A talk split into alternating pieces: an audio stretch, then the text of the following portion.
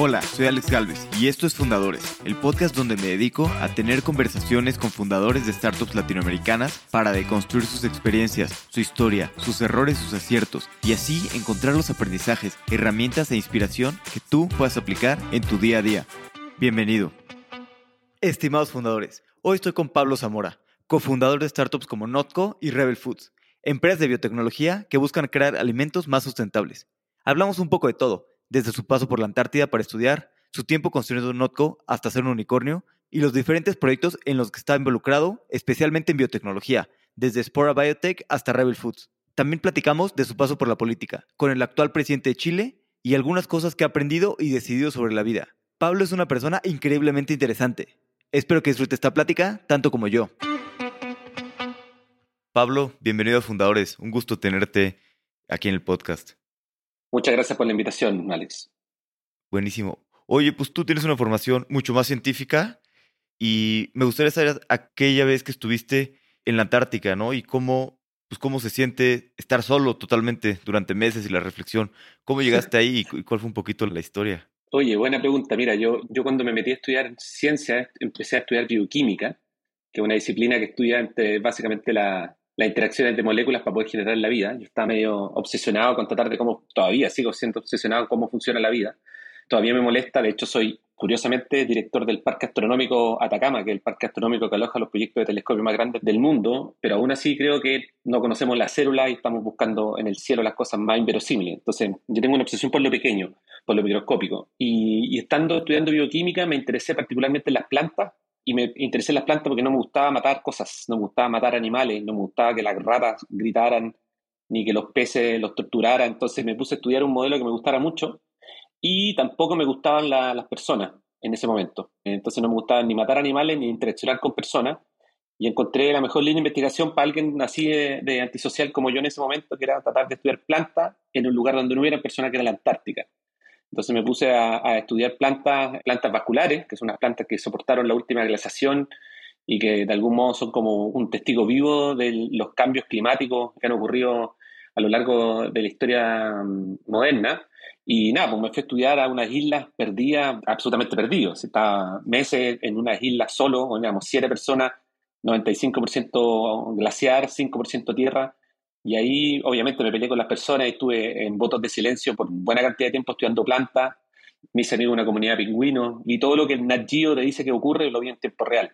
Pájaros atacando a otros pájaros en el aire, muertes y funerales de pingüinos antárticos, foca leopardo matando pingüinos, orca y no, increíble. Lo volvería a hacer, pero y fui más de una vez, fui varias veces hecho.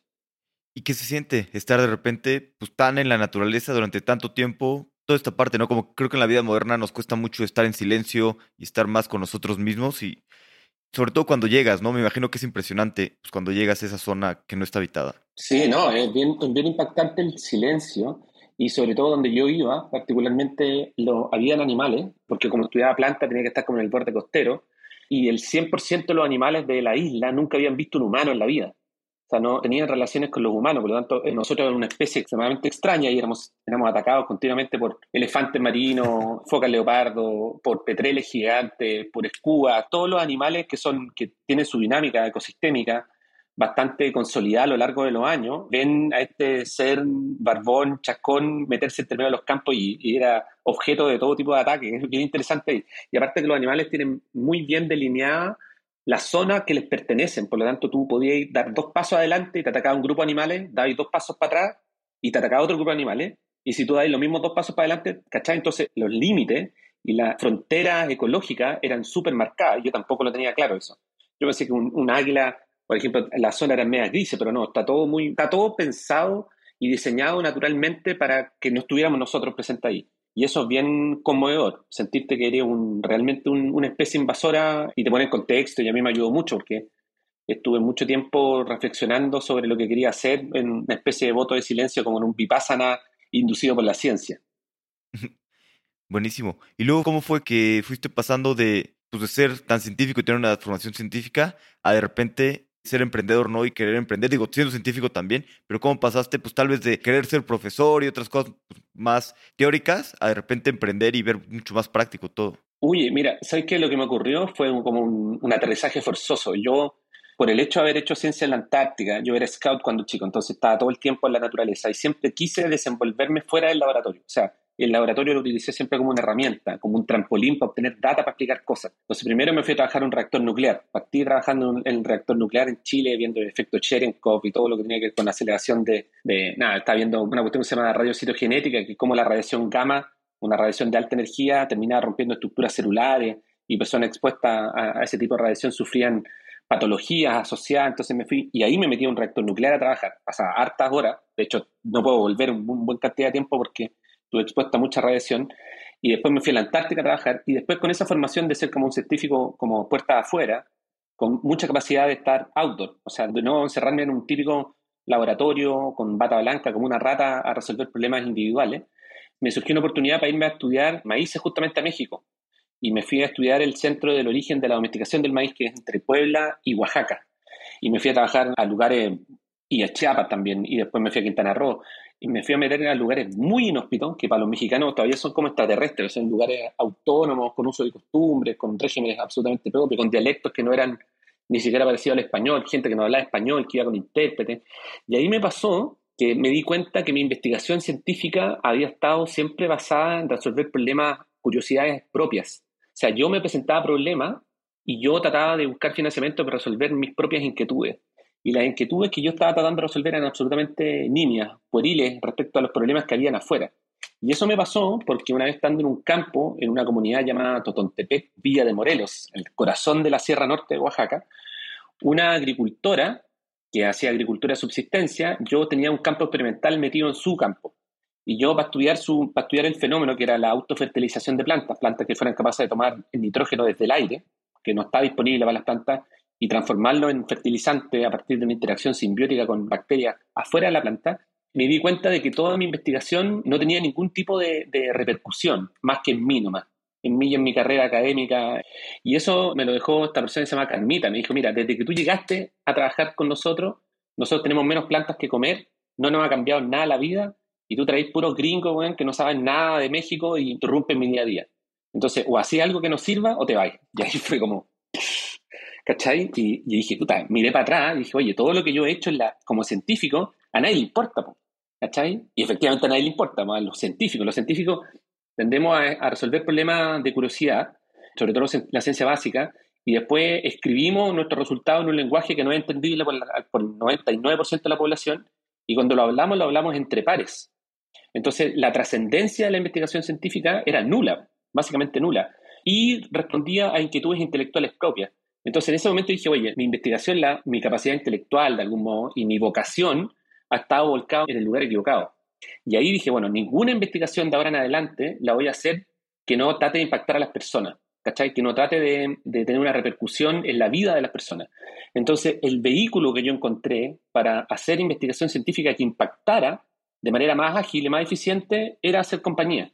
Entonces, la compañía, la startup para mí hizo como una expresión de esa vocación de querer impactar. Por eso he metido muchas compañías, todas ellas con mira en sostenibilidad, porque es el tema que a mí me mueven, y desarrollando conocimiento propio y metido en temas de alta complejidad como biotecnología, nanotecnología, edición genética, etcétera, etcétera. ¿Y cómo fue un poco el debate en tu cabeza? Porque me parece un poquito un salto ahí de científico, de repente decir, ah, sí, con startups es la mejor manera, o sea, ¿sabes?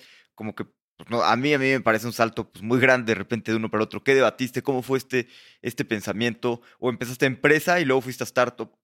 No, no, mira, sí, hice algo parecido. Lo que me di cuenta es que yo, yo me empecé siempre a meter en problemas que eran más grandes que, que la propia investigación. Entonces, cuando yo hacía estudios en la Antártica, haciendo mi tesis doctoral, me tuve que dotar de muchas capacidades que eran muy ajenas a la ciencia, como, no sé, pues, hacer rappel, manejar moto de esquí, hacer temas de supervivencia, ¿cachai? Cuestiones que están billón, más allá de la ciencia. Cuando me fui a hacer investigación aplicada, después me di cuenta que mi investigación no terminaba hasta tener transferencia tecnológica o protección de la información. Entonces tuve que aprender de patentes, tuve que aprender de cómo convertirme en un científico extremo autor que se podía perder, en una, caerse en una grieta bueno, y sobrevivir me empecé a meter después en cómo yo transfería esas patentes para que alguien la usara. Y cuando yo dije, oye, sé que las startups son el mejor vehículo, o las empresas en general pueden ser un buen vehículo para expresar esta visión de cómo quiero cambiar la sociedad en cierta medida, primero me empecé a especializar en bionegocio y volví, después de terminar mi postdoctorado y todo, me metí a la escuela de negocio en Estados Unidos, en la Universidad de California. a entender cómo funciona el mundo de los negocios y después me levantó, coincidentemente, por esta como ganas de querer desarrollar investigación aplicada, una compañía. Y aprendí a hacer en una compañía que se llama Marx, me reclutó la Marx que hace M&M, sneakers y tiene fármaco, tiene de todo, son 75 mil personas. Aprendí a hacer investigación, no solamente investigación aplicada eh, de buena calidad, sino cómo hacer investigación aplicada dentro de una empresa. Y con ello, el 100% de mi investigación estaba ligada a cómo yo impactaba procesos productivos, cómo desarrollaba nuevos productos y eventualmente cómo desarrollaba el nuevo tipo de alimentación del, que la compañía quería desarrollar con Mira 2050. Y ahí la propia compañía me dijo, oye Pablo, ¿por qué con todos tus resultados de investigación no generamos un spin-off de Mars? El primer spin-off en 130 años de historia, que se llamaba Entu Genetics, que tenía que ver justamente con mi investigación que tenía que ver con la autofertilización de plantas, de plantas de maíz y de plantas de arroz. Y ahí me, dediqué como a entender y recibí mucha mentoría por parte del Chief Science Officer de la compañía de cómo no solamente hacer investigación científica, no solo hacer investigación científica en terreno, no solamente hacer investigación científica aplicada en terreno, sino protegida adecuadamente con patentes y paquetes de intangibles y en la empresa. Y después con todo ese conocimiento, fueron ya desde que terminé mi doctorado como ocho años después, ayudé a fundar la primera startup. Y la primera startup la hice como en mi rol de advisor científico y con una mirada en bionegocio. Entonces logré como hacer todo el tránsito, ¿cachai? Como ser la rata del laboratorio, ser la rata del laboratorio fuera del laboratorio, ser la rata del laboratorio que protege sus resultados, ser la rata del laboratorio afuera que protege sus resultados y desarrolla el negocio. Y con ese conocimiento acumulado de muchos años de, de iteraciones, tengo como un método de cómo fundar compañía y cómo yo hago que este conocimiento nuevo, ¿cachai? Está lleno de mercanchifles que toman conocimiento ajeno y lo convierten en negocio. Pero hay poca gente que desarrolla conocimiento y ese conocimiento que es competitivo, que, que es un conocimiento muchas veces apropiable, que te da ventajas competitivas en el mercado, logra expresarse en una compañía. Entonces yo creo que ahí está un poco la magia del, de transitar. Y ese evento en México, que fue como el año, el año 2012, 2013, fue cinco años después de haber terminado mi, mi posgrado. Entonces, o cuatro años. Entonces, ahí hay como un quiebre respecto a dónde pongo las energías, ¿cachai? Y dije, oye, si yo tengo un rollo fundamental con el uso de los fertilizantes nitrogenados en el planeta, o sea, son responsables del 20% de la emanación de gases de efecto invernadero. De hecho, fue el principal motivo por qué se destruyó la economía de Chile. Chile dependía del salitre de exportación y se creó la ecuación de Howard-Bosch, que son dos premios Nobel de química y física, que hacen fertilizantes sintéticos y hoy día la gente sobrefertiliza se va a la napa subterránea y contamina los océanos, baja la tensión de oxígeno y aparecen las algas y desplazáis la biodiversidad. Yo estaba obsesionado con cómo, utilizando conocimiento y sobre todo mirando las culturas ancestrales, podíamos resolver esta ecuación. Pues, ¿cachai? Publicamos manuscritos científicos, se armaron compañías y, y esta cuestión, hay programas hoy día que están corriendo para poder depender menos de los fertilizantes en la agricultura moderna. Y eso es algo que fue un proceso largo, complejo, pero también de mucho aprendizaje para mí.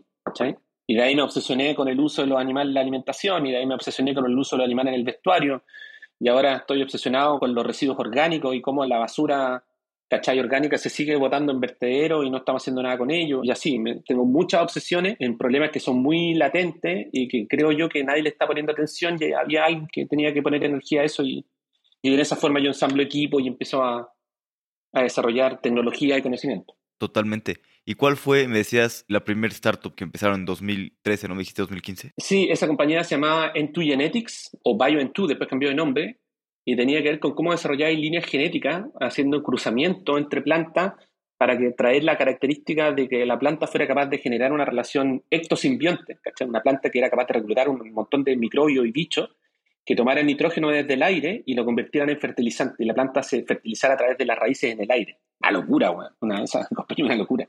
Y logramos, nada, pues hacer un montón de ciencia muy profunda y que se expresan un montón de patentes que finalmente la licenció la startup y la startup empezó a... Y son startups que en esa particularmente no son compañías como las que conocemos tradicionalmente que son de B2B, B2C, es lo que llamamos nosotros un IP-driven company, una compañía basada solo en propiedad intelectual. Entonces, nace la compañía para explotar un portafolio de propiedad intelectual, desarrolla un nuevo portafolio de propiedad intelectual y vende la compañía con el paquete nuevo. Entonces, agarraste una compañía que valía 2 millones de dólares con sponsor research y con investigación científica de punta, la llevaste a valer 40 millones y sin necesidad de desarrollar producto, tú vendes esta compañía con este paquete intangible a un tercero. Y conocí en el camino gente que se dedica solo a eso. agarrar compañías con un portafolio patente, robustecer el portafolio patente y en cuatro años la compañía tiene que dejar de existir. Nace para morir en cuatro años, ¿cachai? Y no tiene departamento comercial, no tiene departamento de marketing, tiene un departamento científico muy grande y un departamento de propiedad intelectual con los mejores grupos de propiedad intelectual del mundo que van robusteciendo este portafolio y terminan licenciándose o vendiéndose. ¿Cachai? Es lo que es poco explorado. Sí, falta más en Latinoamérica, ¿no? Nada más investigación y pues, poder licenciar o poder vender, suena muy bien, la verdad. Porque además, pues, generas que hay más investigación, ¿no? Que creo que en Latinoamérica en general hay muy poca y todavía menos en las empresas. Claro, no, la empresa, la relación es 80-20, todavía 80 estatal, 20 privado, y en países desarrollados hay por lo menos un 60-40, 60 privado, 40 público. Totalmente.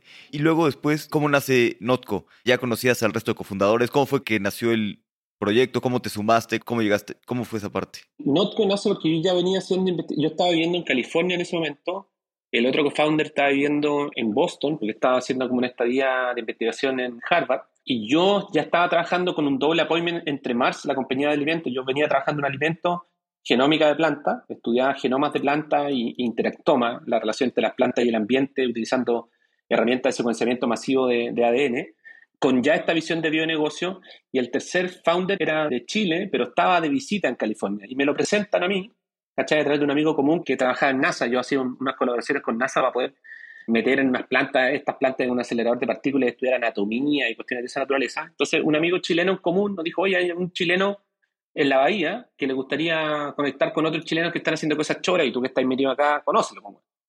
Y así nos conocimos. Y coincidentemente el mismo, la misma persona después viaja a Boston y conecta con el otro co-founder. Entonces fue como medio fortuito. Nosotros armamos la compañía sin tener una relación de amistad, ni hubo garage, ni hubo una historia de, ¿cachai? familiar, nada. ¿eh? Como que de, algún modo vimos que yo creo que Notco tiene la particularidad de que fue fundada con una complementariedad disciplinar muy, muy, muy potente. O sea, tenía ahí un marquetero comercial, dedicación completa, un científico de desarrollo de producto, dedicación completa, y un tipo experto en manejo de metadata y desarrollo de algoritmos de, dedicación completa. Entonces, esa, cuando no nos pisábamos de algún modo, no teníamos redundancia en las disciplinas, había mucha confianza en lo que cada uno de los ejes de la compañía tenía que hacer. Y es como un tridente perfecto. Ciencia, tecnología y marketing. ¿Cachai? Sí, totalmente. Y después aquí, bueno, tú te encargas de la parte de ciencia y has hecho esto de pues, empresa de patentes y nada más que se vende. Y aquí crearon todo lo científico, pero al final pues sí acabaron haciendo productos, ¿no? Que se venden y... Sí, porque, porque no quería, yo no quería. De hecho, lo que nosotros queríamos convertir a la empresa en una especie de Intel Insight, que hoy día la compañía lo está logrando en cierta medida con la alianza que tiene con Kraft Heinz, pero de, desarrollar tecnología. A nosotros, imagínate, yo, una persona experta en genómica de planta con no sé qué, y el otro que es un tipo que estudiaba, hacía Karim, que es muy, muy, muy bueno, él hace algoritmo para radioastronomía, básicamente mirar telescopio. De hecho, ahora justo estaba en una reunión de eso anteriormente, y a través de análisis de longitud de onda, pues, como estudiar la composición de las estrellas. Entonces, nosotros hacer un producto para que saliera al mercado, yo no tenía ni una gana, porque un desgaste enorme. Pero como lo hicimos en Chile, y en Chile no existía todavía ese concepto de que tú desarrollas una tecnología habilitante para hacer de algún modo productos para terceros, nosotros tuvimos que salir con productos por la incapacidad de convertirnos en ese actor. No estamos validados comercialmente para decir, oye, ¿sabes que Les creo a ustedes, por lo tanto quiero ocupar una tecnología y tener un producto not by Notco o Notco Insight. Como no había Notco, no existía ese concepto todavía, hoy día la gente lo busca y paga, aunque la compañía prácticamente haga cero, para que el nombre esté asociado con tu marca. Como no había marca, no había construcción de marca, fue muy difícil convencer a, a los stakeholders del mercado que nosotros tenemos una ciencia y tecnología distintiva. Entonces tuvimos que salir a mercado como una especie de prueba de concepto de que nuestra tecnología y nuestra ciencia era real. ¿Cachai? Y después, nada, nos lanzamos por ahí, fuimos muy exitosos y hoy día, se nos vio con la quinta compañía en el mundo con más puntos de venta en el planeta. ¿Cachai? Y funciona el modelo, en fondo. Y hoy día está mixto. Es, hay algo que la compañía hace en el desarrollo de productos in-house y hay algo que está haciendo para desarrollar productos para terceros. Pero si tú me decías, Pablo, tú después de la carrera que tenías, querías vender mayonesa, absolutamente no, pues, no quería, no estaba en planes. Pero fue bonito igual, fue súper bonito ver que los productos se vendían y tú un supermercado y, sin obligar a nadie, la gente se la llevaba, ¿cachai? Se llevaba los productos, porque los productos eran buenos y la gente pensaba primero que era un producto gringo. Nunca dijimos que los productos eran plant-based, por lo tanto, o sea, nunca dijimos que era exclusivamente para vegano, entonces la gente se llevaba productos sin tener ningún tipo de restricción dietaria y estábamos cambiando cultura. Yo diría, no sé, pues no con Chile es una cuestión muy importante, ¿cachai? Totalmente. Y a veces toca eso en Latinoamérica, ¿no? A veces tienes que construir más verticalmente porque pues no están las otras partes, te toca a ti hacer toda la cadena para poder llevar el producto y, y demás. Claro. Y un poquito hablando de los productos, la mayonesa fue el primer producto, pero ¿cómo decidieron, oye, vamos a hacer mayonesa o empezaron a experimentar y de repente, o sea, ¿cómo decides, pues cuál es el primer producto, ¿no? De, bueno, pues, algo que puede yo, creo, yo, yo siempre hago como este árbol de decisión que alguna vez nosotros racionalmente tratamos de, de armar. No fue el primer producto que la compañía desarrolló, por lejos. O sea, yo creo que había otros productos, habíamos hecho queso, yogur, leche, estamos haciendo sustitutos cárnicos, estamos haciendo un montón de cuestiones, pero yo creo que la Mayo fue, cumplió con una serie de criterios. Primero, en ese momento, Chile era el tercer consumidor per cápita de mayonesa en el planeta, después de Rusia y Polonia. ¿Cachai? Estaba como Polonia, Chile, Bélgica, después el otro año Polonia, Rusia, Chile. Chile en ese momento estaban consumiendo como 6,8 kilos de mayonesa per cápita al año en Chile. Que, que de hecho acabo de, de ver un, Wow. un video gracioso donde entrevistan a gente, a latinoamericanos en Estados Unidos, ¿qué más odias de los, de los latinos? Un latino preguntándole a otro latino, ¿qué odiáis de más? Y habían dos personas que decían, bueno, yo odio a los chilenos por su capacidad de consumir mayonesa, ¿no? no ¿Cachai? Un frasco de mayonesa puede durar dos días. Y eso era uno, que había un attachment como emocional. Nosotros le echamos mayonesa absolutamente a todo, a los sándwiches, a la ensalada, al pan, a todo tiene mayo. Segundo, creo yo, era una, era una categoría que tenía muy poca lealtad con el consumidor. Entonces el consumidor se cambiaba de producto cuando cambiaba el precio. No había como un desarrollo de attachment emocional a una marca. Entonces si salía la competencia a un precio y después el otro le daban descuento, se cambiaba, era como indistinto. Y yo creo que para mí el criterio... ¿Y cómo de descubrieron esto? No, porque tú tomáis datos, ¿cachai? Ahí tú podéis comprar datos de la industria de los alimentos eh, y te arrojan de algún modo las tendencias, ¿cachai? Que un mes sea una mayo más vendida, el otro mes sea otra y el tercer mes sea otro. Quiere decir que principalmente está correlacionado por tema de poder adquisitivo. Y el tercero, que fue muy, creo que fue clave, clave, clave, clave, fue que los centros de donde se generaban esos productos no estuvieran cerca. O sea, los centros de investigación y las compañías donde se desarrollaban no estuvieran cerca, quiere decir que no se percibe la amenaza. Entonces, nosotros podíamos pasar del 1% de participación de mercado al 2, al 3, al 4, al 7, al 8, al 10, al 15, al 20, y aún así la capacidad de reacción de un laboratorio en Suiza a un mercado tan pequeño como Chile, a una competencia tan nimia, tan pequeña como Notco, no había capacidad de reacción. Y eso fue muy, muy heavy, porque nosotros crecimos enormemente y llamamos la atención del- de nuestros competidores cuando teníamos 15% nacional de mercado. Una ridiculez, teníamos el producto de mayor crecimiento, de mayor adopción en la historia de los productos en uno de los supermercados. O sea, crecimos más que Coca-Cola cuando fue lanzada, ¿cachai? Y eso es porque, si por ejemplo hubiéramos lanzado galletas y tenemos el centro de galletas de Nestlé en Chile, el centro global de galletas de Nestlé está en Chile, y nosotros hubiéramos salido en categoría galletas, Nestlé nos agarra nos destruye. Si lo hubiéramos hecho en otra categoría, donde hay más capacidad de reacción, pero como acá los centros de Kraft Heinz, los centros de, de Kraft, de Heinz, de Unilever, no estaban en la TAM a estos temas, no éramos tema para ellos. Chile es un mercado muy pequeño y dentro de Chile que nosotros le compitiéramos no era tema, pero para nosotros era gigante, porque con esos números en la mano fuimos a convencer inversionistas, le dijimos, "Oye, podemos hacer esto en este producto, podemos hacerlo en el resto, ¿cachai?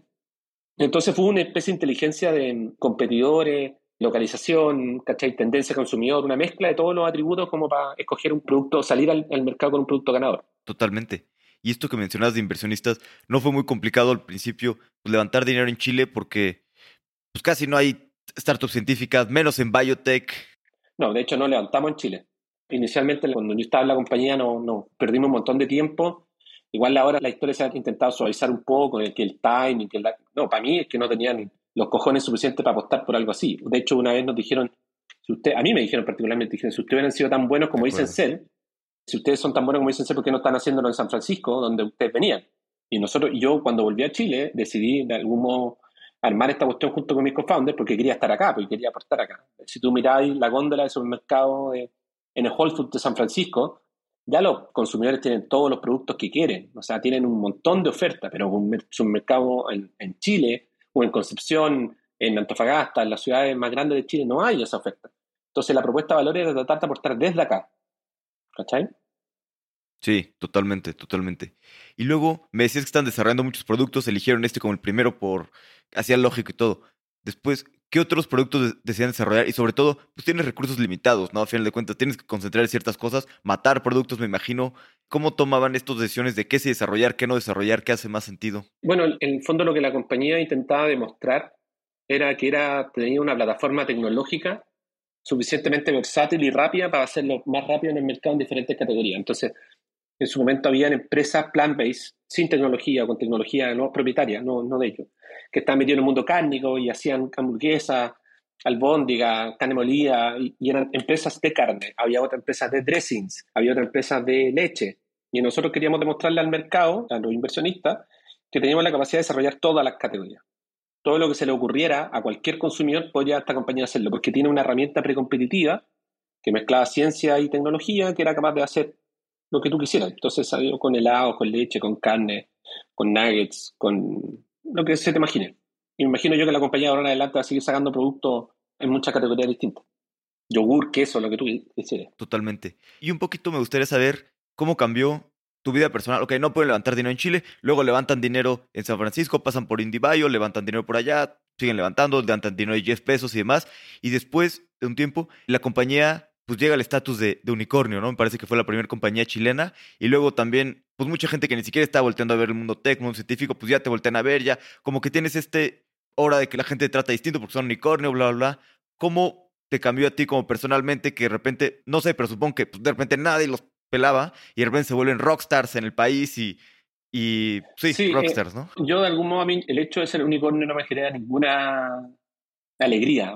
Yo no tengo rollo con eso. Yo sabía, que siempre le dije a nosotros, esta compañía tiene que ser muy grande o fracasa muy, muy grande y un fracaso rotundo o un éxito rotundo. No había, el modelo que se armó no era para hacer medias tintas, no era para crecer orgánicamente, no una compañía que ha levantado cerca de medio billón de dólares en financiamiento, ¿cachai?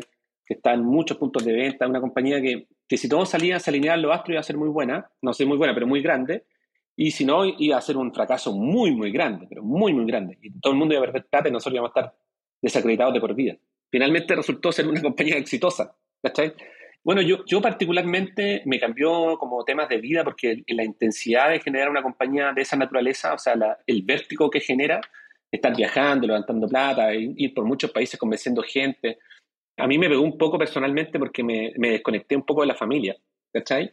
Pues yo decidí irme a ir más encima al campo, no vivo todavía, de hecho, no vivo en Santiago, en criar a nuestro hijo en la naturaleza, hacer una escuela, para educarlo en esta escuela, tengo un rollo como más de una visión de vida que está descentralizada. Y nada, pues yo estaba arriba en, el laboratorio y después recién inversionista, después tomando un avión y estando en Japón, volviendo, estando en San Francisco, volviendo, yendo a Sao Paulo. Entonces, y de ahí me nació un segundo hijo. El primero había nacido en Estados Unidos, en una época de mucho vértigo, creando la primera startup ya en Tu Genetics. También mucho viaje, pero ahí estaba con mi compañera y juntos viajábamos y andábamos en la selva con, el, con la guagua en la espalda. No sé, contra la guerrilla, andas, mil, mil historias, pero estábamos juntos, ahí estábamos nucleados. Entonces vivíamos como nómades por proyecto, no íbamos para allá, pues tomábamos unos aviones pequeños, nos aterrizamos en medio de la selva, pero andábamos todos juntos. Y Notco no fue eso, Notco fui yo solo, ¿cachai? Entonces mi familia se quedó un poco más en segundo plano por mucho rato y nace mi segundo hijo y ahí, nada, yo sentía que había nacido, tenía un año y ni lo conocía, pues si no estaba nunca, ¿cachai? Y eso a mí me pegó muy fuerte. Me pegó fuerte en el sentido de darme cuenta en un momento de que lo que yo estaba, el éxito aparente que uno mira como puerta afuera, no necesariamente se refleja en un éxito de salud, de, como de salud social, ¿cachai? De que, de que dejaste de ver a los amigos que querías, ¿cachai? De que a tus viejos los veis mucho menos, de que a tu familia compartís menos con ellos, estás siempre viajando y, tus temas tampoco son los temas que representan a nadie. O sea, yo hablando en la casa de un samurái con un LP de SoftBank, mientras mi familia estaba tratando de crecer papa en, en el campo de Chile, son temas que hay, ¿cachai? Como una mm, disonancia. Y eso igual fue power, como darme cuenta de que, bueno, yo estaba yendo en un camino así y mi vida estaba yendo en un camino eh, distinto, mi vida personal. Y lo otro, la atención mediática y todo el rollo, yo no tengo tanto conflicto con eso, porque yo siempre como que he lidiado, he sido como medio vocero, no, a mí no me pega eso, no, no, le tengo miedo al, al ego, ¿cachai? No, no es algo que creo que tengo medianamente domesticado. Entonces, no me, las luces ni los premios, eh, ¿cachai? Ni los aplausos me, me, perturban, no, no, y todavía siento que no he hecho nada en la vida, entonces como ya tengo las expectativas muy altas, todavía voy remando, ¿cachai? No, no siento que he llegado a ninguna parte no me creo mejor que nadie, entonces eso no, no es rollo. Pero a todo el mundo le toma igual, ¿cachai? Hay muchos emprendedores que, que el premio, el flash, weón, y irse a vivir a, a Manhattan y andar con una modelo porque ganaste un poco de plata es, el objetivo de vida. Y yo no quiero ni yate, ¿cachai? Ni una modelo a mi lado, ni un auto último modelo, nada de eso me tracciona. Entonces, en ese sentido, creo que yo que el hecho de haber tenido esa compañía exitosa, y ahora vienen otras compañías que van a probablemente seguir el mismo camino, me genera satisfacción por el hecho de haber generado un equipo, ¿cachai? De generado una cultura, haber impactado a las personas con productos que de algún modo cambian tendencia, eh, como contraculturales. Pero más allá de eso no me genera mayor motivo de orgullo. Porque de hecho cuando es lo que la compañía vale, ¿cachai? Pues no, no es lo que, en ningún caso lo que, lo que la compañía está generando en valor, pues, ¿cachai? Y eso de que, por ejemplo, pues de repente tu vida está mucho trabajo, viajes, todo para un lado y de repente la familia para otro, no hayas convivido tanto con, ah, con tu segundo hijo. ¿Cómo fue la reflexión en tu cabeza de, oye, quiero seguir por este camino, quiero ir por otro camino? La empresa ya es más grande, entonces también, pues ya es más burocrática, más todo. ¿Cómo fue un poquito esa reflexión de, en tu cabeza?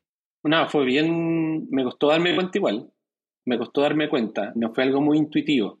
Sí, tampoco fue como que lo diseñé así sino que yo creo que hubieron temas como que había que volver a cambiarse país, ¿cachai? Y volver a, o sea, toda esa ala como media exitista del, del emprendedor exitoso a mí no me acomoda, ¿cachai? Personalmente. Ni me sigue acomodando ahora, que tengo otras compañías y además soy director del nacional de, o sea, director de un banco público y soy presidente de una organización gigante. No, no, no, ese como, ese exitismo a mí no me, no me genera nada. Entonces, como eh, seguir empujando la vida allá eh, me generaba cierta gran incomodidad. Y segundo, que nosotros habíamos decidido como familia tratar de estar anclados a un territorio. O sea, como estuvimos tantos años nómades, acá en la Antártica, después México, Estados Unidos, pasamos pululando por, por el espacio, cuando decidimos asentarnos y pertenecer a un lugar, decidimos hacerlo en un lugar donde nos hiciera sentido y lo hicimos en una zona rural como a una hora y media a una hora treinta de Santiago. Entonces ahí yo disfruto estando ahí, disfruto teniendo un proyecto educativo, disfruto viendo crecer a mi hijo en el campo, disfruto con los animales, disfruto. Entonces cuando me empecé a sentir de que mi vida se estaba yendo al lado donde, donde estaba tratando de priorizar cosas que yo no disfrutaba, ¿cachai? Decidí, nada, pues, eh, dar un paso al costado, porque no me estaba haciendo feliz, ¿cachai?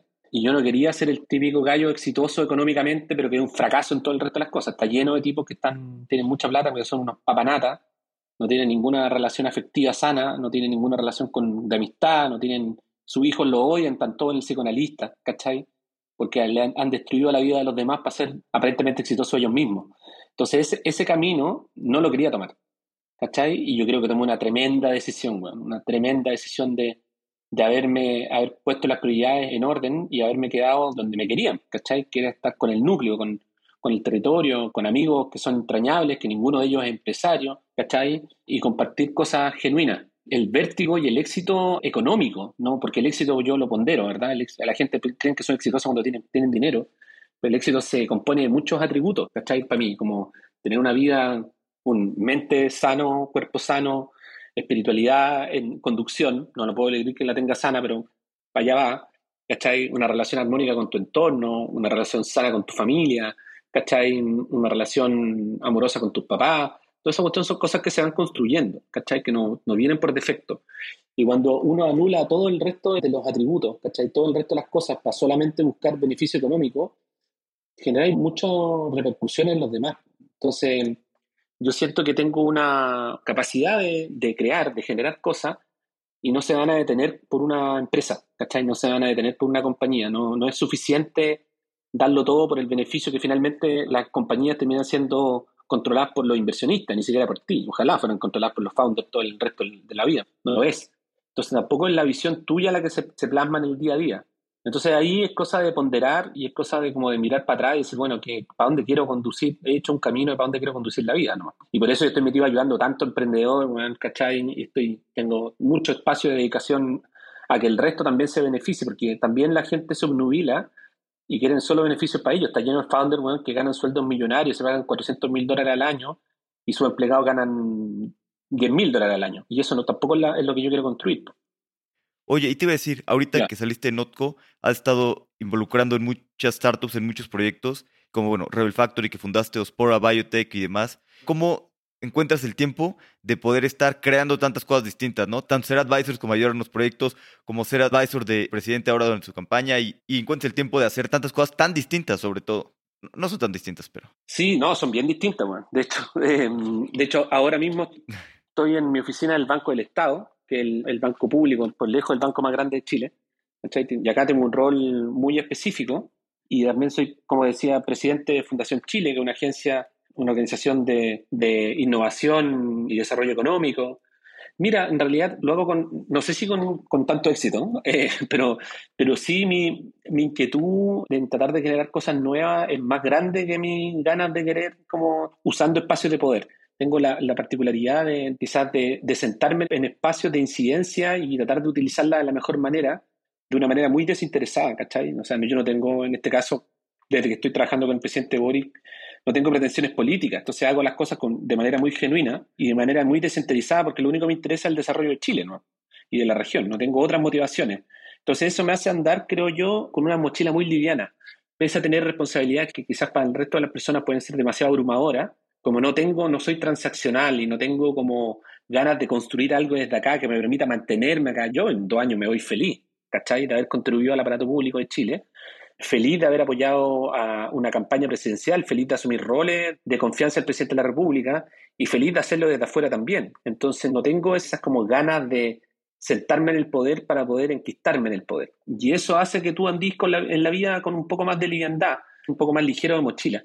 Y trato de armonizar mi día a día en tratar de cumplir todos los roles que me toca, pero al mismo tiempo tener un espacio de autocuidado, que es como evitar la autoexplotación. Yo soy una persona que soy profundamente trabajólica, y me gusta mucho, mucho trabajar, porque solamente trabajo en cosas que son entretenidas para mí, por lo tanto no sufro. Hace muchos años que dejé de sufrir. Yo creo que la última vez que sufrí fue el tello de mi, de mi tesis doctoral, que la encontraba que era un letargo eterno y burocrático, y lidiando con egos de personas, que cada uno se sentía más inteligente que el otro. Desde ahí en adelante he tratado de no, de no sufrir. Y también el no sufrir, cacha, que me, pasó también estando en, que en mi trabajo en México. México me, me ayudado un montón de veces en mi vida. Bien importante, es como mi segunda patria, de hecho o segunda matria. Y fue porque cuando estábamos en la mitad de estos proyectos gigantes con un montón de recursos y todo el cuento, y decidimos volver a Chile a vivir, simplemente decidimos volver a vivir a Chile, ¿cachai? Sin tener necesariamente a dónde llegar. Y dijimos, nosotros tenemos una casa en el campo y si nos va mal en las decisiones, bueno, nos crecemos papa, crecemos frijol y maíz, de eso vivimos. Entonces, en el momento que nos dimos cuenta, oye, mira, ¿sabéis que pesa cualquier cosa que ocurra? Siempre vamos a tener un lugar donde llegar.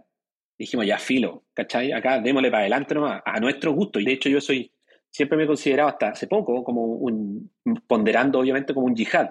¿cachai? O sea, yo hago las cosas al, modo que me gustan y si no les gustan como las hago, me voy. Y así, simple. O sea, si no te gusta, es, bueno, presidente de la República, si no le gusta cómo hago las cosas, hasta mi renuncia. Listo. O, me, o la hago a mi manera o no la hago. Y eso, y eso también es, muy, no sé si bueno para el resto, pero al menos a mí me da la, posibilidad de también ser consecuente con mi propia, con mi propia visión de vida y ir avanzando sin tener que transar necesariamente en temas ideológicos, sin tener que transar en temas de visión, de visión de sociedad. Entonces he tenido la fortuna que casi siempre que he empujado estos temas, estos grandes cambios, me ha resultado. he, sido afortunado en ese sentido de que nadie me ha dicho, ¿sabéis qué? Ándate a la mierda y no, no volváis más siempre me han dicho, bueno, Pablo, creo que si tú consideráis que es prudente hacerlo de esta manera, vamos por este camino. De hecho, tanto así que cuando yo entré a trabajar en esta compañía Mars, era una compañía gigantesca, weón, gigantesca, y yo quería entrar para aprender a cómo se hacía investigación en el mundo privado, como te decía antes. Y resulta que me pusieron un jefe que no entendía un carajo, no entendía nada. Y yo había sido llevado como el, como Chicharito Hernández, era como lo máximo en, en, ese momento, era muy, era muy apetecido científicamente, creo yo. Entonces me hicieron una oferta muy, muy buena y que era como irrechazable para un científico en ese momento. Y me movían en jet privado y me ponían en limusina para moverme para todos lados. Era como, estaba demasiado bien cuidado. Entonces para ello era muy difícil que yo me quisiera ir siempre de ese lugar. Decía, por si nadie te va a dar un trabajo mejor que este. Nadie te va a dar un salario mejor que este. Nadie te va a dar más plata para investigar como este. Le dicen, pero esas cosas, ninguna de esas necesariamente me motivan en sí misma. Entonces me terminé quejando de mi jefe y le terminé reportando al jefe de mi jefe tampoco me gustó y le terminé reportando al jefe del jefe de mi jefe y tampoco me gustó y en todas ellas presenté mi renuncia y terminé reportándole directamente al, gerente global de investigación de la compañía, que estaba en otra ciudad y de él aprendí mucho, ¿cachai? Así de disruptor. Y eso me hace ver ante ojos de muchas personas como una persona sumamente conflictiva, porque a este weón no le gusta nada, ¿cachai? Se queja todo el tiempo. Y claro, si no me gusta, lo, lo hago, y si no, que se vayan todo el carajo. Así como, ¿cachai? Como a Luca Bar, así ando muchas veces por la... Y, y me ha pasado últimamente también. O sea, como, oye, e, esta es la dirección que tenemos que tomar. No, esa no es la dirección, entonces ya, hágalo usted. Listo, acá está. Yo me acuerdo, en México también uno de mis mentores eh, se llama Honorio Alcántara, que fue presidente, presidente del municipio. La gente se quejaba de que él no estaba haciendo las cosas bien y una persona se quejó y le entregó las llaves del municipio. Dijo, bueno, entonces, ahora yo confío en ti, hazlo tú. ¿Cachai? Si no te gusta como lo estoy haciendo, hazlo tú. Y nadie pudo hacerlo, así que él se quedó. Y esa lección también la, he empujado y me ha servido, pero me ha servido porque cada vez que avanzo en algo, avanzo con mi propia, cuando mi visión se sigue expresando. Y no soy genuflexo, entonces no, no le tengo miedo al poder. Por ejemplo, el otro día me citó un expresidente de la República a una reunión y yo tenía un almuerzo con mis amigos de la infancia y le dije que no. Y nadie entendía por qué, porque si tú tenés que juntarte, para mí los amigos son igual o más importantes que un presidente y no tengo ningún problema en decírselo. No sé si esto es recomendable para todo el mundo, porque hay gente que no tiene quizás la, el alma tan incendiaria como yo y quizás no le resulte, puede ser un fracaso rotundo, pero a mí por suerte me ha resultado esta incapacidad de ser genuflexo ante el poder, ante el poder político. No, no tengo ningún problema en, en decir las cosas que pienso y como hoy día al menos tengo un espacio en el cual lo que yo digo tiene algún grado de resonancia, o sea, la gente lo escucha, ¿cachai? O sea, me llamó el diario País de España ayer hablar sobre la... ¿Qué tengo yo? Que es un bioquímico, ¿cachai? ¿Qué tengo yo que estar hablando sobre el proceso constitucional de Chile? Bueno, me he ganado un espacio donde la gente medianamente me escucha lo que yo pienso y a alguna gente le hace sentido y a otra gente me odia, pero profundamente, ¿cachai? Tengo como gente que me detesta, pero desde la médula. Y eso es porque tengo una, quizás una forma de plasmar mis ideas que son poco ortodoxas, pero que al menos me han llevado a estar acá eh, y a no, a no arrepentirme de aquello. Totalmente. Pablo, y tienes también un proyecto de educación de una escuela que están haciendo para un poquito pues, enseñar a aprender mejor de otra manera y, demás. ¿Cómo, pues, ¿Cómo fue que nació eso en ti? Y digo, todos sabemos que los sistemas educativos actuales pues, tienen muchas mejoras ¿no? que se pueden hacer. ¿Cómo fue un poquito esta parte de, la escuela y qué impacto esperas lograr? Oye, mira, la, nueva escuela de Culibrán se llama, Culibrán se llama el valle donde yo yazgo y vivo, no tenía una buena oferta educativa. La única oferta educativa que había era un colegio que forma obreros para la agroindustria, una industria que yo quiero destruir como de facto, que es la industria de la explotación animal y, eh, la industria del monocultivo. Entonces nos fuimos a vivir a este lugar y no había, tú tenías que moverte a las escuelas ricas y nosotros estamos en contra de eso también, de empezar a comprar redes de contacto, de pertenecer a la élite. Yo tengo un problema también con las élites, no me gustan los, grupos de incidencia y los grupos de poder que se cuidan a sí mismos. Entonces dijimos, bueno, ¿cómo resolvemos esto? ¿Cómo hacemos que niños tengan una mejor educación y un mejor acceso, partiendo por nuestro propio hijo? Y estuvimos tres años trabajando para poder armar un proyecto educativo descentralizado, con, con una mirada artística, basada en la emoción y con espíritu crítico que tomara como el currículum escolar que se había propuesto en Chile, pero sobre eso construyera una serie de atributos para que para tratar de formar personas y no formar, ¿cachai? Máquinas que replicaran contenido o máquinas de memoria. Yo tuve una experiencia, fui al, mejor colegio probablemente, o, uno de los dos mejores colegios de mi ciudad, y era pésimo el colegio. Era, estaba absolutamente militarizado, no había expresiones artísticas, todo era academicista y competitivo, y yo no quería que mis hijos pasaran por ese mismo tipo de educación donde a mí la... Y bueno, la gente se queja también, de hecho alguna vez me, me invitaron a, decir, sobre los posgrados, yo decía que uno de los peores errores fue haber hecho un doctorado y la gente se enojó profundamente. Porque tampoco creo que haber hecho un doctorado haya sido una buena decisión. Aunque el doctorado, me, de cierta medida, como consecuencia de eso, hizo que yo estuviera acá, pero lo pasé pésimo. Sobre todo por temas distintos al conocimiento, ¿cachai? Igual que en la escuela. Por tratos, por ego, por gente que. por abuso de poder, por gente por el hecho de tener un grado académico se siente mejor que el resto. siempre digo, el doctorado no quita lo tarado. O sea, tú tenías los estudios más grandes del mundo con doctorado y eso no es reflejo de nada más que de haberse extendido más en la educación. Y en esa parada estaba cuando, cuando dijimos, bueno, tenemos que hacer algo. Y eh, armamos este grupo por tres años, maravilloso, con muchos papás y muchos no papás, gente que quería un tipo de, educación distinta. Y al momento de ensamblarlo, de armar los comités y de hacer que esto fuera real, todo el mundo desapareció. Conceptualmente todo el mundo estaba muy llano a participar. Y cuando nos tocó hacerlo, nos quedamos absolutamente solos. De las 20 familias, quedamos tres familias y decidimos hacerlo en nuestra propia casa. De hecho, así parte el proyecto de la nueva escuela. Ahora tenemos Fundación La Nueva Escuela.cl, a los que los quieren seguir. Y decidimos, nosotros vivíamos en nuestra casa, y nuestros hijos salían de nuestra casa y caminaban hasta la otra casa que está en el mismo campo, y ahí hacían clases. Y hoy día ya la escuela es independiente, hay una fundación que está de por medio, los niños tienen una ocasión socioemocional súper potente, manejan conflictos, tienen una vocación artística. Entonces, vemos de algún modo cómo queremos que los ciudadanos se vayan construyendo y cómo nos gustaría que se formaran personas. Es como el objetivo de la escuela, más que el contenido en sí mismo. Porque el contenido es importante, pero no lo es todo. Porque con contenido no resolvís los problemas del día a día o tus relaciones emocionales. Y ese proyecto ya lleva, o sea, tiene ocho años, cinco años desde que lo inauguramos, ya forma niños desde primaria, toda la primaria completa, porque hasta ahí vamos avanzando con la educación preescolar. Y está lleno de cariño, está lleno de amigos nuestros, científicos, no científicos, empresarios, no empresarios que van a dictar talleres en el verano, con una, en una relación en donde ellos tienen su huerta y, tienen su, y, entienden los ciclos biológicos, donde la parte de la educación ocurre al aire libre, gran parte de la educación ocurre al aire libre, donde ellos se relacionan con el bosque que tenemos cerca, que es el bosque esclerófilo, que está en la zona central de Chile. Y nada, poniéndole harto cariño, difícil, muy difícil, porque hacer una escuela no es lo mismo que hacer una compañía, porque los flujos son distintos, porque hay mucha atención en las personas y una educación absolutamente personalizada. Entonces ha sido muy bonita la experiencia, muy compleja al mismo tiempo, y hemos de algún modo ayudado a desarrollar otras iniciativas. Esto se llama la nueva escuela, un tipo de la nueva educación, y hay como cuatro nuevas escuelas del mismo tipo en Chile.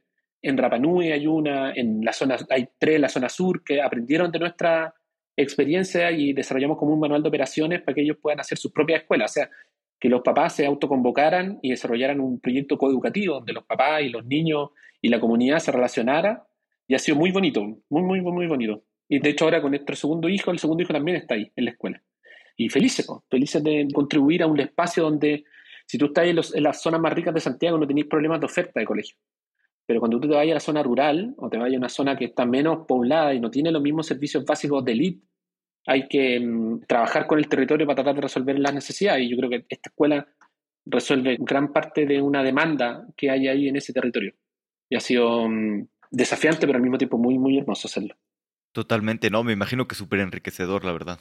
Y hablando un poquito de, de, otras compañías, para hablar de Spora Biotech, cómo fue que, los conociste, que te sumaste al proyecto. Además, me imagino que hablas de repente con muchos proyectos de biotecnología. ¿Cómo decides en cuál sumarte mucho más y, ayudar más como advisor, otras cosas, y cuáles pues nada más tal vez ayudar de forma informal? O sea, ¿cómo decides en dónde dedicar más tu tiempo? Mira, Spora lo conozco porque, bueno, cuando era como una pre-compañía, prácticamente no, no había compañía todavía, porque yo estaba como muy orientado a resolver problemas de, animales en la industria. Y en ese momento tenía un non-compete que no me permitía entrar al mundo de los alimentos y otra necesidad importante que es el mundo textil, de cómo nosotros podemos resolver el uso de los animales en la industria textil. Y Spora es una compañía de biotecnología que fuimos desarrollando con una óptica muy única y con todos los aprendizajes de las compañías anteriores, de cómo construir una compañía que se ancle en la biodiversidad y en, la, en el uso de conocimiento nuevo para desarrollar el reemplazo del cuero animal por cuero de origen de hongo y desarrollamos una tecnología muy interesante descubriendo prácticamente una propiedad que ya existía en la naturaleza y trayéndola al laboratorio y estudiándola y disectándola de cierta medida para poder desarrollar un reemplazo al uso de los animales en, la industria textil. Y ahí al principio estaba el José Miguel con el Quique. José Miguel es una persona que yo había, uno de los founders, yo había trabajado con él anteriormente en la Universidad de California. El motivo principal de mi vuelta a Chile fue armar el primer como spin-off de la Universidad de California en el mundo, que fue la, una cosa que se llamó el Life Science Innovation Center, en el cual yo era director y director científico además. Y ahí, desde ese como laboratorio, nacen un montón de compañías que hoy día en Chile son como media famosillas, entre las cuales está Notco, Don Properly, etcétera, etcétera. Hicimos experimentos en un, en un collab de ahí.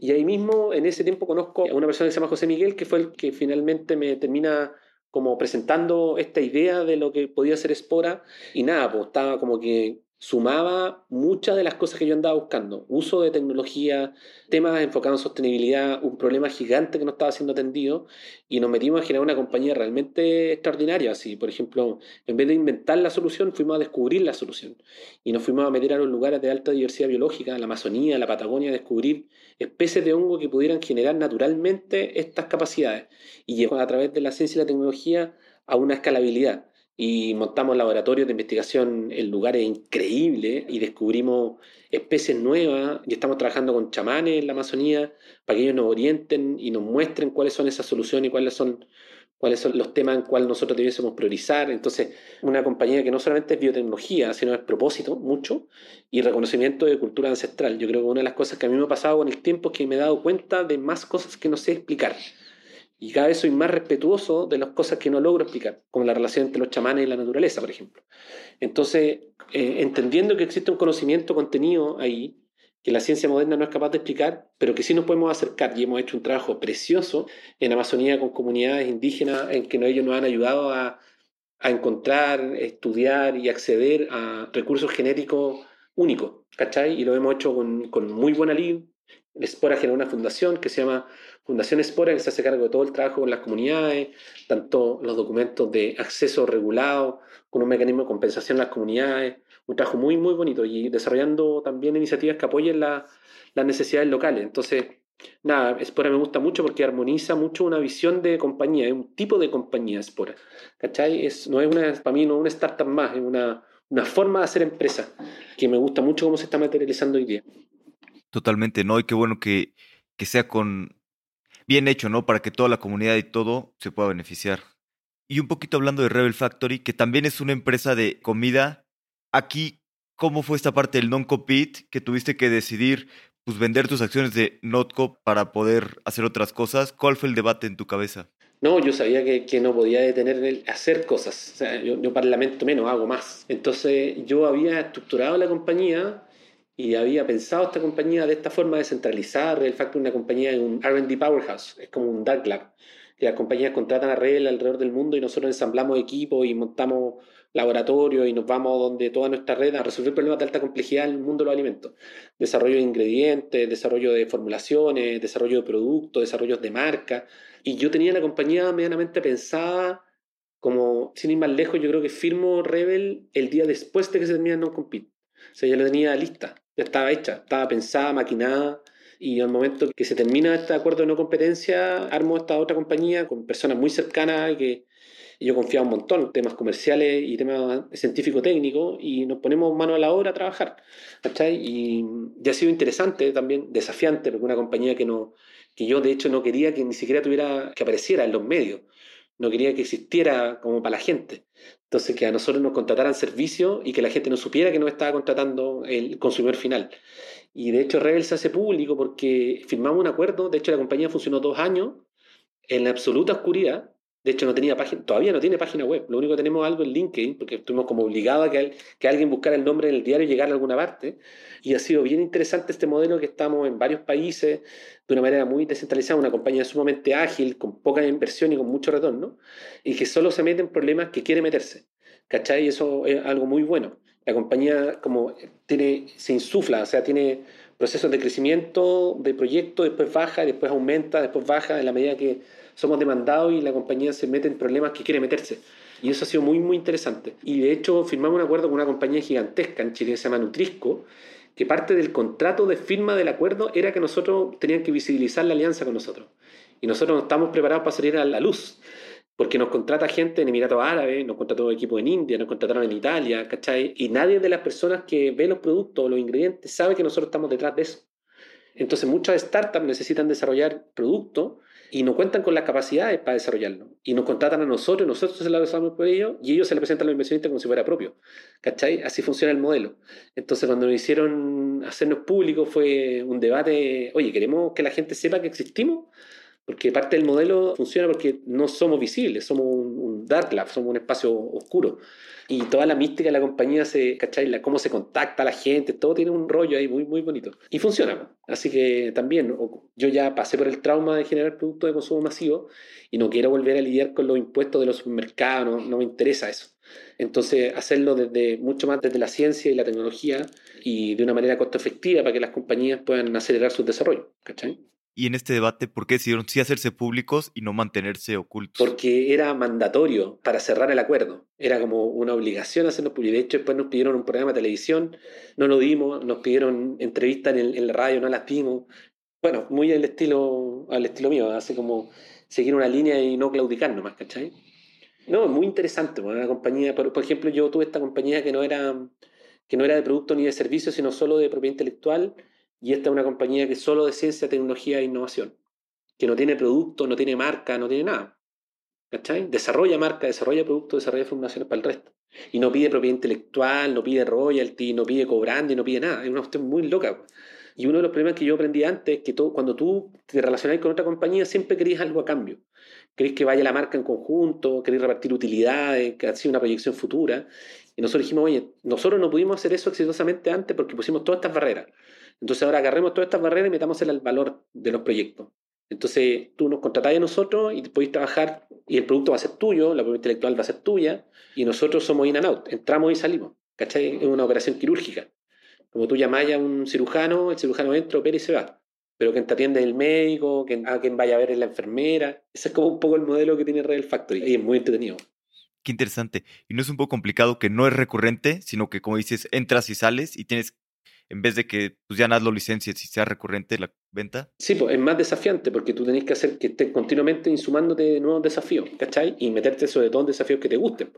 Entonces, desarrollar un ingrediente complejo a partir de un desecho es un desafío y armar una marca para poner producto en Emiratos Árabes es otro desafío. Entonces ahí, ahí estamos sorteando los devenires de, de Rebel. Y es rebel porque hace todo absolutamente de una manera rebelde y contestataria. ¿Cachai? Sin, va de frente nomás. Esa es la gracia que tiene rebel. Súper bien. Vamos a pasar a la última parte, que es la serie de preguntas de reflexión. Las preguntas son cortas, las respuestas pueden ser cortas, largas, como tú quieras. Ya. ¿Cuál es algún libro que te guste mucho regalar y que te gusta mucho recomendar? Yo no leo cosas de negocio, no me gustan. En todos estos manuales de cortapalo para ser exitoso, o leer a Kawasaki o Steve Jobs, tengo un desprecio profundo por todos estos personajes, por lo tanto no leo nada de eso. Ahora estoy leyendo un libro, bueno, yo me lo acabo de leer, que me parece muy notable, pero siempre hay uno que recomiendo. El primero que voy a recomendar es este libro, que se llama Tecnologías para un planeta en llamas. Es un libro que reflexiona sobre cómo de verdad el tecnocapitalismo, cómo el uso de, la transformación digital y desafía un poco la tesis de que utilizando la tecnología de punta y las grandes corporaciones van a resolver los desafíos de cambio climático y ecológico que tiene el planeta. Muy interesante, muy interesante. Es una, una reflexión profunda sobre cómo concebimos nuestros modelos de desarrollo económico y que, eso, que esa capacidad que tiene el propio modelo que es el resultante de los daños ambientales existentes, sea el responsable de la generación de la solución. Y cómo nos estamos comprando el cuento de meta y nos compramos el cuento de la inteligencia artificial, ¿cachai? ¿Cuáles son los efectos reales que tiene eso en, el medio ambiente? Es un, un, libro absolutamente que desafía lo que nosotros como emprendedores normalmente estamos, queremos escuchar, que es como nosotros somos los capaces de ir resolviendo estas brechas, etcétera, etcétera. Pero el libro que, que más me interesa recomendar siempre, un libro que se llama Inteligencia en la Naturaleza, que es de un antropólogo que se llama Jeremy Narby que da, un poco da cuenta y nos pone en contexto respecto a cómo nosotros como especie compartimos de algún modo la capacidad de tomar decisiones y que también el resto de la especie la toma. Entonces, mira cómo una bacteria toma decisiones, analiza el comportamiento de las abejas y de algún modo da cuenta respecto a cómo son los árboles de decisión y cómo este concepto de inteligencia no antropocentrista, ¿cachai? Como que la inteligencia fuera propia de los humanos y todo el resto son animales autómatas, desafía también ese concepto. Y mezcla mucho de respecto a este mundo del inconsciente, que, que es muy necesario, creo yo, para poder establecer una relación de un hombre íntegro, ¿cachai? De las cosas que no somos capaces de explicar. Y un libro precioso de un investigador de la UC Berkeley que, que da cuenta un poco de cómo capítulo a capítulo va, va abordando y desafía el concepto de que la naturaleza es propia del humano y no es compartida con el resto de las especies. ¿Cachai? Y ejemplos notables respecto a cómo un papagayo se comporta y toma decisiones, como una levadura está todo el tiempo ganando, perdiendo genes basados en ciertos criterios, ¿cachai? Y sirve mucho porque en el fondo te contextualiza respecto a dónde tenemos que, desde dónde tenemos que incidir, ¿cachai? ¿Cuál es nuestro espacio, de dónde habitamos nosotros? Entonces, no, esos dos libros son, son fundamentales para mí. Buenísimo, se ven divertidos, especialmente el segundo. ¿Qué creencia o hábito has cambiado en los últimos cinco años que ha mejorado drásticamente tu vida? Tener espacios de autocuidado, yo creo.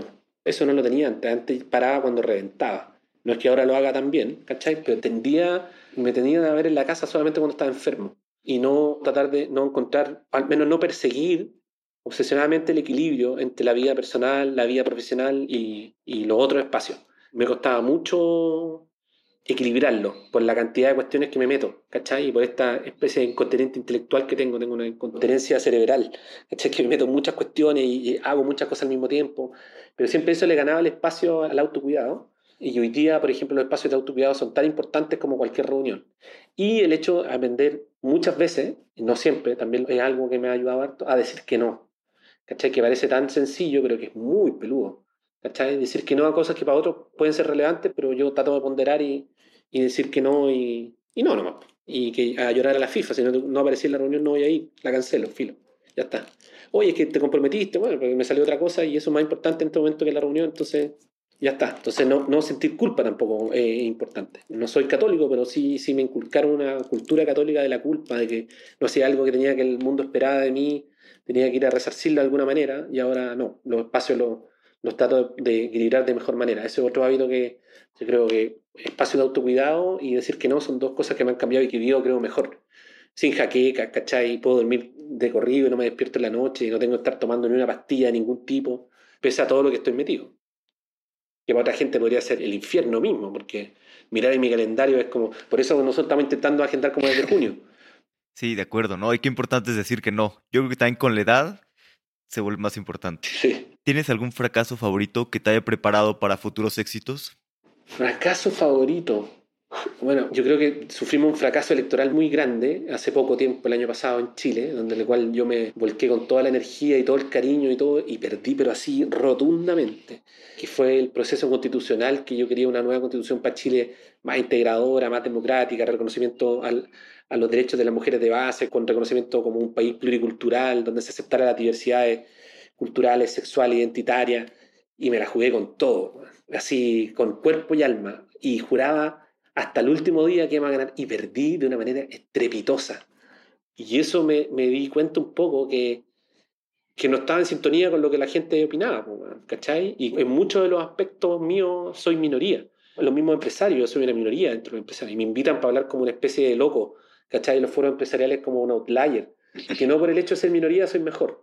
Entonces creo que eso me ayudó a, como a tener más empatía. Y eso fue un fracaso rotundo. Y de hecho electoralmente nunca había ganado nada, salvo la presidencia del presidente Boric, que también me volqué en cuerpo y alma, asumiendo que iba a perder como todas las veces, y ganamos, fue como me sentí en, la gloria.